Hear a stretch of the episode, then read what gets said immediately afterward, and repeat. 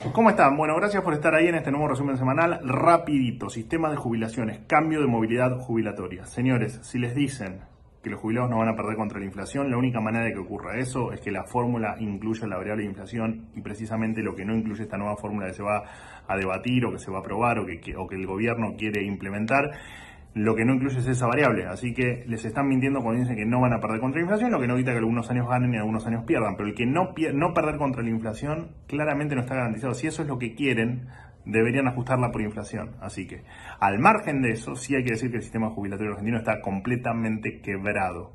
De todos los recursos que se necesitan para pagarles, que aparte todos los recursos de ANSES corresponden al 65% del presupuesto nacional, de esos recursos, que en un sistema de reparto deberían salir de los trabajadores activos, en Argentina tenemos aproximadamente 12 millones de personas que aportan para 7 millones 200 mil jubilados que reciben un pago jubilatorio. O sea, no llegamos a dos personas activas por cada jubilado. Eh, claramente es un sistema que está fundido porque de esos recursos que recibe ANSES, el 65% parte de los empleados activos y de las contribuciones de los empleadores, pero hay un 35% de parte de impuestos, o sea que los paga toda la sociedad. Así todo, el 80% de los jubilados y pensionados cobra la jubilación mínima. O sea, lo que, lo que han hecho a través de las décadas fue empobrecer el sistema jubilatorio y transformarlo en una gran caja de subsidios, porque no importa si aportaste o no aportaste, si te esforzaste o no te esforzaste, si tenés capacidad económica o no tenés capacidad económica. Cuando vos llegás a determinada edad, el ANSES te da un subsidio llamado jubilación o pensión que claramente está hecho como una herramienta política y se ha usado para jubilar a 3 millones, a más de 3 millones de personas y pensionar a más de 3 millones de personas que no tenían esos aportes realizados. Lo que hicieron fue que hoy un jubilado cobre de jubilación mínima 110 dólares aproximadamente, unos 19 mil pesos, lo cual es realmente lamentable, más todas las pensiones que están por debajo de ese mínimo jubilatorio. Así que la verdad que el sistema jubilatorio está quebrado y digan lo que les digan, tienen que entender que no es un tema de fórmula. Acá cambien la fórmula que cambien, el sistema jubilatorio argentino está quebrado. El sistema de reparto es claramente una estafa y ha sido siempre una estafa. Mucho más desde que nos habían dado la opción voluntariamente de aportar a las AFJP, de que uno pueda capitalizarse en un sistema privado y un, allá hace unos 15 años el kirchnerismo decidió estatizar eso para usarlo, usar esa pelota de plata que había invertida por los sistemas de capitalización y tenerlo en lo que hoy se llama el Fondo de Garantía de Sustentabilidad de ANSES, que precisamente es para los momentos de crisis para que los jubilados no pierdan el poder adquisitivo de su jubilación. Sin embargo, cuando uno escarba un poquitito que hay en esa pelota de plata que estatizaron hace 15 años, lo único que hay son bonos, o el 85% de lo que hay ahí adentro son bonos porque le prestaron plata al Estado Nacional, a los Estados provinciales, o sea, lo usaron para hacer política y lo usaron para seguir gastando. Así que hasta que no reformemos integralmente y a largo plazo todo el sistema jubilatorio, los jubilados van a cobrar cada vez menos, van a ser cada vez más pobres y cada vez van a estar más insatisfechos con su ingreso. Por otro lado, lo que hicimos fue mandar a comprar a España 170 millones de billetes de mil. Porque nos empecinamos, bueno, primero porque no, no, no alcanzan las máquinas para imprimir del Banco Central aquí en la República Argentina. Ya habíamos comprado 400 millones de billetes a Brasil a unos 92 dólares más o menos el, los mil billetes eh, de mil.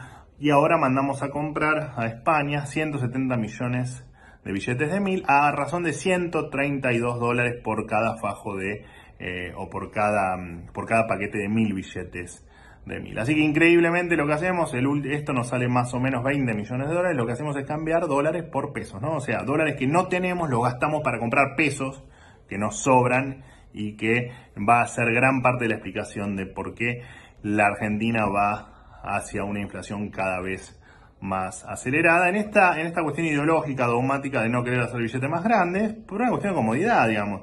Eh, por una cuestión de bajar costos de logística, por una cuestión de que los cajeros no les acabe la plata más rápido, por una cuestión de simple lógica y bajar los costos de billetes. Hacer un billete cuesta más o menos 10 pesos eh, al tipo de cambio oficial en estos que hemos comprado España.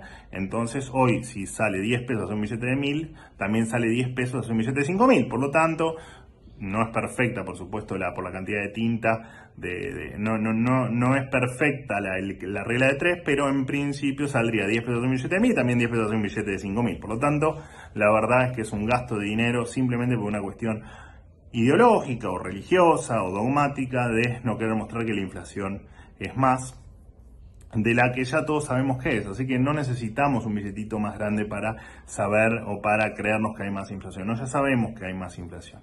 ¿No? Dato que también se conoció esta semana, el 3,8% de octubre, dato que veníamos con un septiembre de 2,9, con un agosto de 2,8, con un julio de 1,9, o sea, cómo la inflación se va acelerando. Toda la inflación de Latinoamérica sumada sacando a Venezuela de, la suma, o sea, si sumo las inflaciones de 19 países de América Latina, esa inflación sumada de todos los países me da menos que la inflación que tiene Argentina.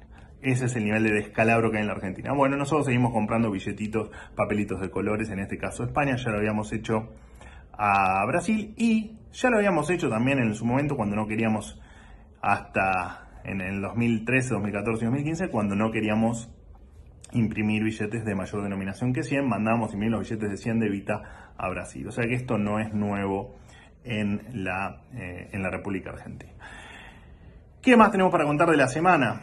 Bueno, el, hubo con este tema las usurpaciones, ¿no? Tuvimos usurpaciones en, en, todas partes del país, pero bueno, se destacó la de Río Negro, la de Entre Ríos, la de Guernica. Ahora tuvimos una en Escobar, que el juez no quiso sacar a los ocupas porque los pastizales estaban altos señores, a ver, primero, la propiedad es propiedad privada, esté abandonada, esté utilizada, esté explotada o no lo esté. Y después, esta excusa de los pastizales están altos, no vemos para adentro, no, no podemos verificar que haya ocupas. La verdad es, una, es otra cargada y otro insulto al intelecto de los argentinos. Déjense de hinchar, respeten la propiedad privada y hagan que de una vez por todas creamos en las instituciones eh, en Argentina. ¿Eh? así que por favor terminemos con este delirio de que respetamos más al ocupa que, eh, que al dueño de la propiedad y que nos encargamos más de ir a eh, meter presa a gente que hace fiestas clandestinas y no podemos poner un pie dentro de una propiedad usurpada. La verdad que es una vergüenza. Por favor, señores, empecemos a tomarnos en serio la propiedad privada porque es la columna vertebral de las instituciones y como que como no entendamos eso, este país va directo a la desaparición porque un Estado de Derecho, un país que pretende ser una república, un país que quiere que vengan inversiones y un país que quiere salir adelante, no lo va a hacer nunca, no va a tener nunca esas características si no se respeta, por supuesto, la propiedad privada. Así que déjense de hinchar y por favor, respétenla. Así que bueno, esto fue un poquito lo que pasó, lo que pasó en la semana y eh, la semana que viene se trata el bendito impuesto a la riqueza. Pero eso lo vamos a ver la semana que viene. Les mando un abrazo a todos y gracias por estar de ese lado.